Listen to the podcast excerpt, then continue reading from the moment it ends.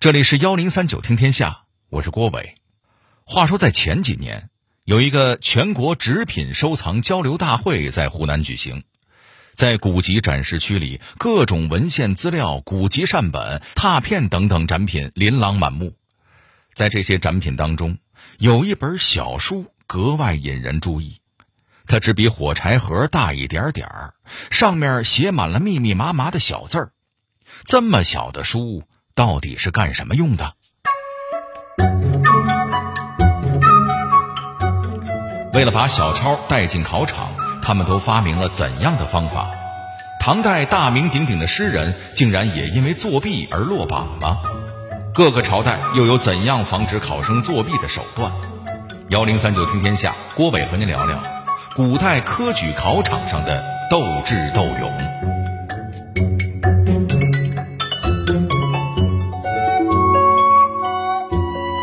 没错，那个写满小字儿的书啊，就是古人作弊打小抄用的。从古到今，只要有考试，肯定就会有人千方百计想要动歪脑筋。他们想出了各种各样的作弊方法，最常见的一种就是打小抄，古代叫做夹带。咱们前面说的那个只比火柴盒大一点点的小书，就是其中的典型代表。考生们参加科举的时候，把这种缩小版的书缝在衣服或者鞋底里，偷偷带入考场。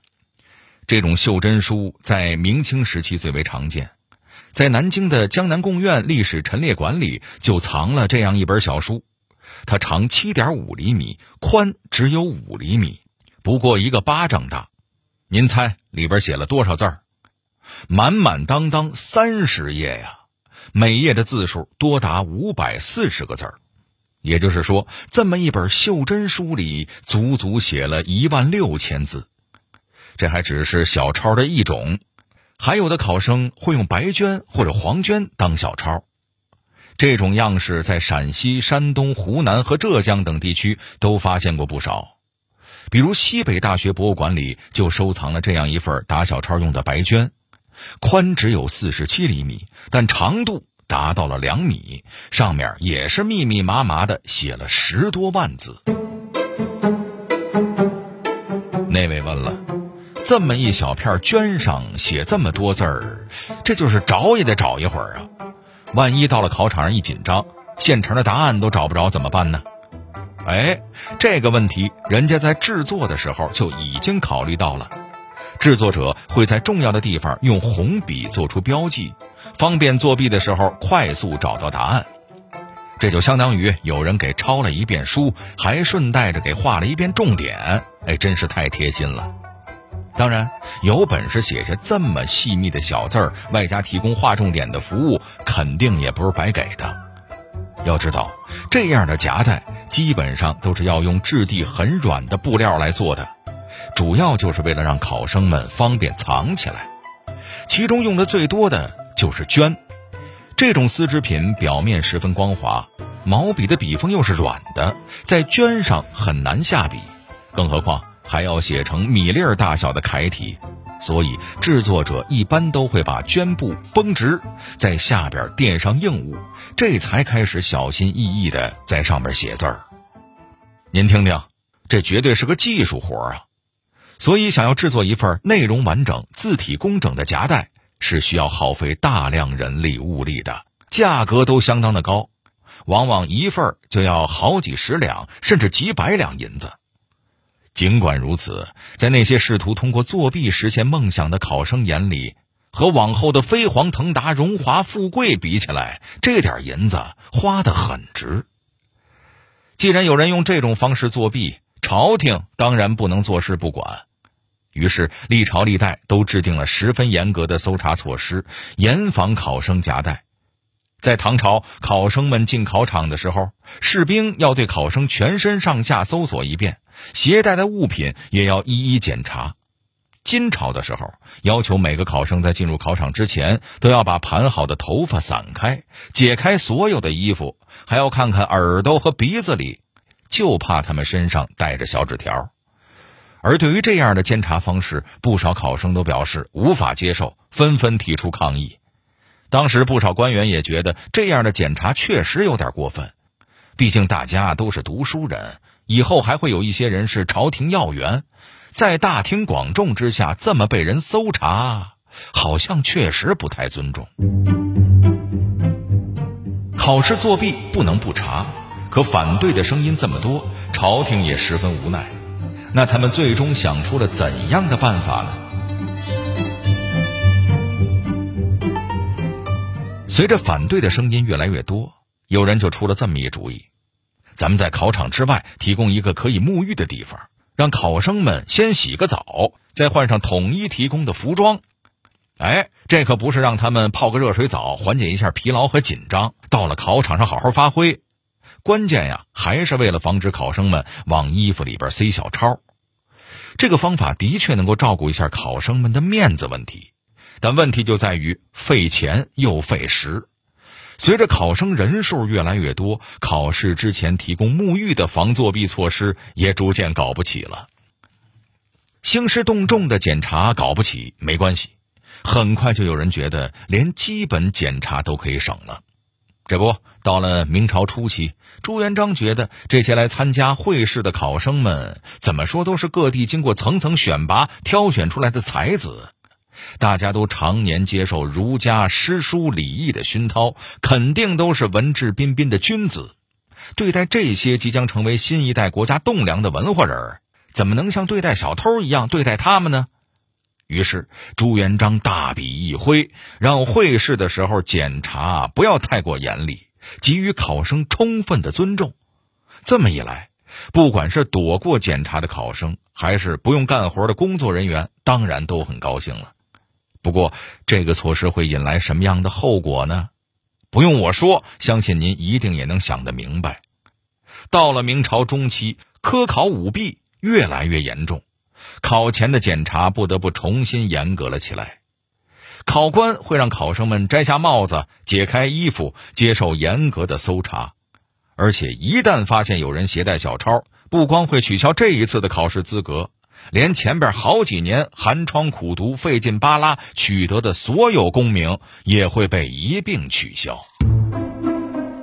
随着朝廷和考生们几百年的斗智斗勇，到了清朝，国家也被迫建立起了更加完备的检查制度。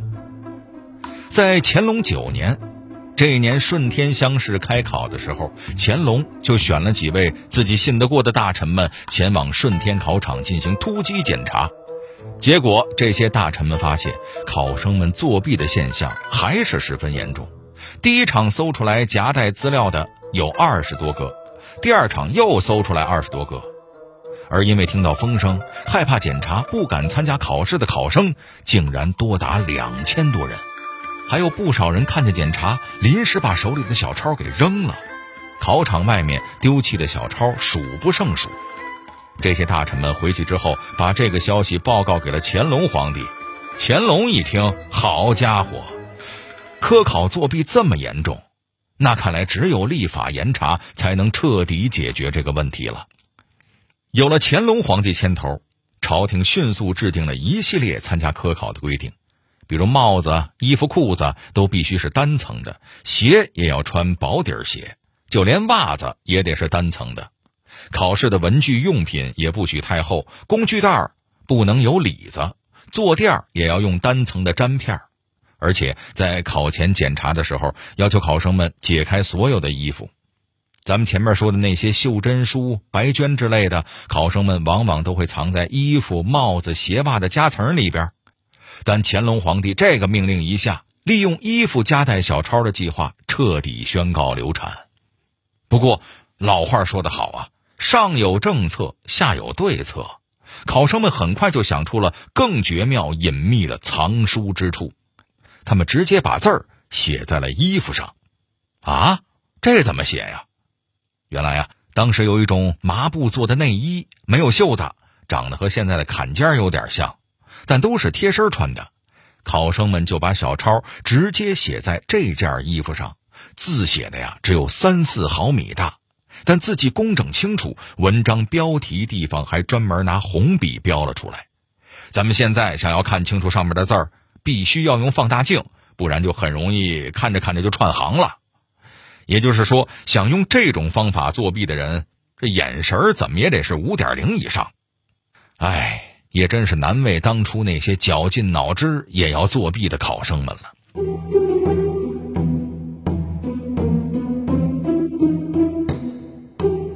除了带小抄，还有哪些更大胆的作弊方法？哪个大人物还参与过这种行为？他被抓了吗？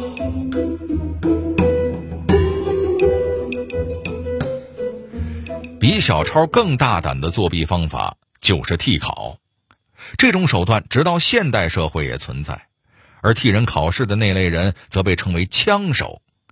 当然，随着科技的进步，身份验证的方式越来越发达，现在想要找枪手已经很难了。可要放在古代，没照片、没身份证、没人脸识别技术，想要在一场考试里冒名顶替，可比现在容易多了。根据记载。早在科举制形成还没多久的唐朝，科举考试中就已经有枪手的存在了。当时还有一句话说：“入室非正身，十有三四。”不过这当然是一个夸张的说法，实际的比例没这么高。不过这也从侧面说明，当时科举考试中找枪手替考的确实不少。而枪手中最有名的人，就要数唐代大诗人温庭筠了。他曾凭借着自己的才华和高超的手段，好几次当枪手帮人作弊，以至于考官们明明都知道他在违规违纪，可偏偏还抓不到把柄。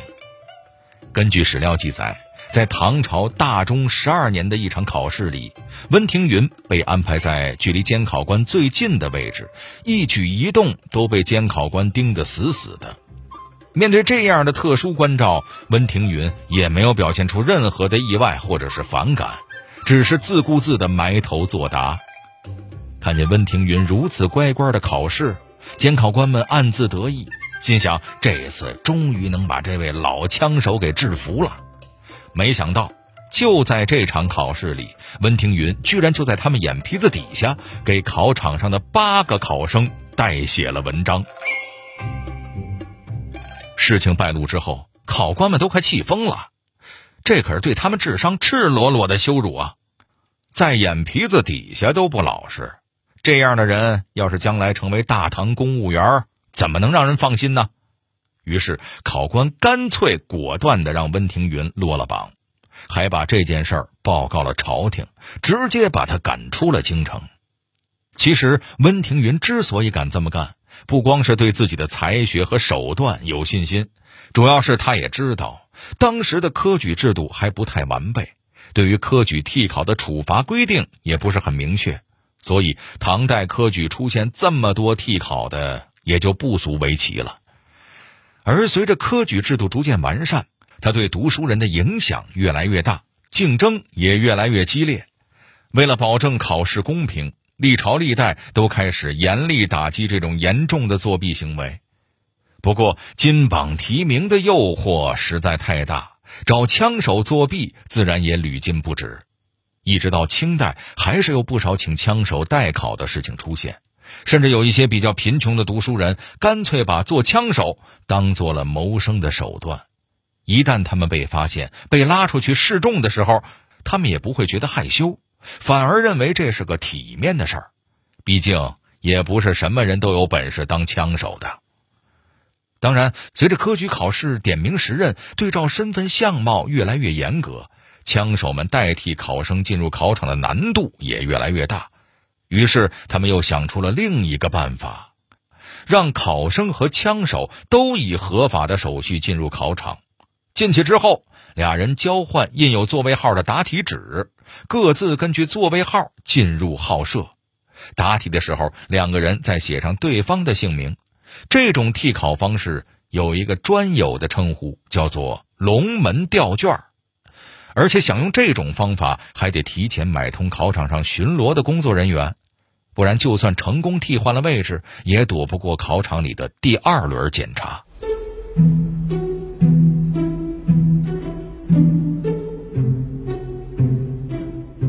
由于飞黄腾达的诱惑实在太大，这些考生的胆子也越来越大，甚至想把考官也拉下水。那到底要怎么拉呢？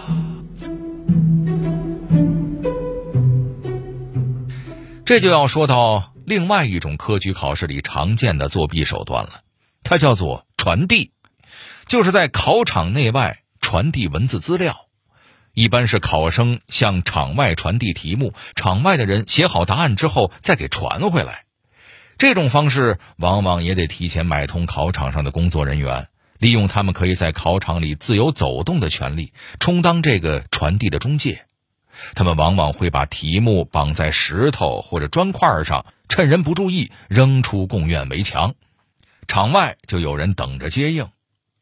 答案传回来的时候，也会提前打好暗号，比如有的在贡院远方的建筑上点灯，以亮灯的数量告诉考场里的内应；有的还会事先约定用鞭炮声当做暗号，场外的人放三响鞭炮，场内的士兵就知道要准备接答案了。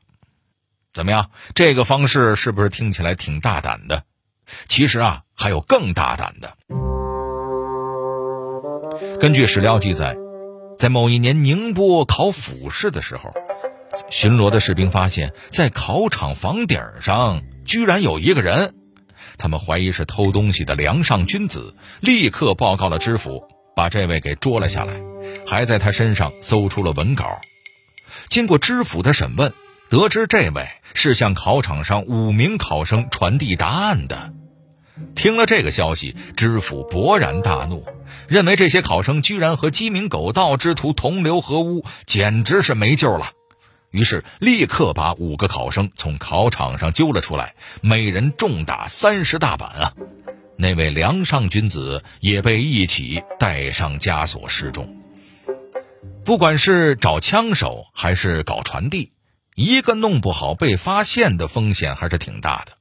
于是，一些有钱的考生们又往别的方向动起了心思，直接找考官通关节，让他们在判卷的时候给特殊关照一下。不过，您可能听说过，古代科举实行糊名誊录制，考官们见到的卷子都是没有姓名的，而且都是由专人誊抄过一遍的，根本没办法根据名字或者字迹辨认出是需要特殊关照的考生。于是他们只能在文章内容上下功夫。在北宋年间，作为翰林大学士的杨大年是科举主考官的热门人选。那些准备参加科举考试的同乡们争先恐后的去拜访他。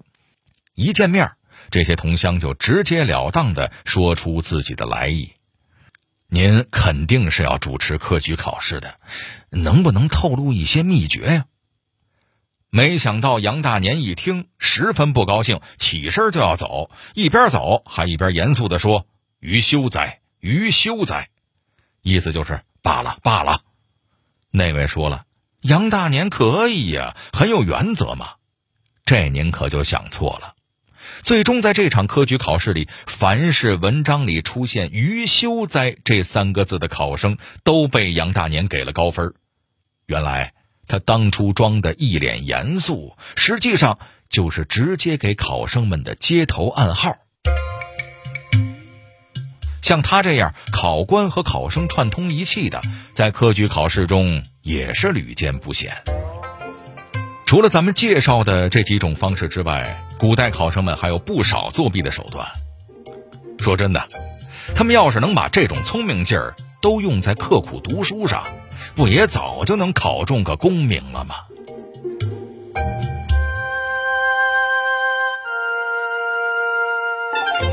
好了，这里是幺零三九听天下，我是郭伟。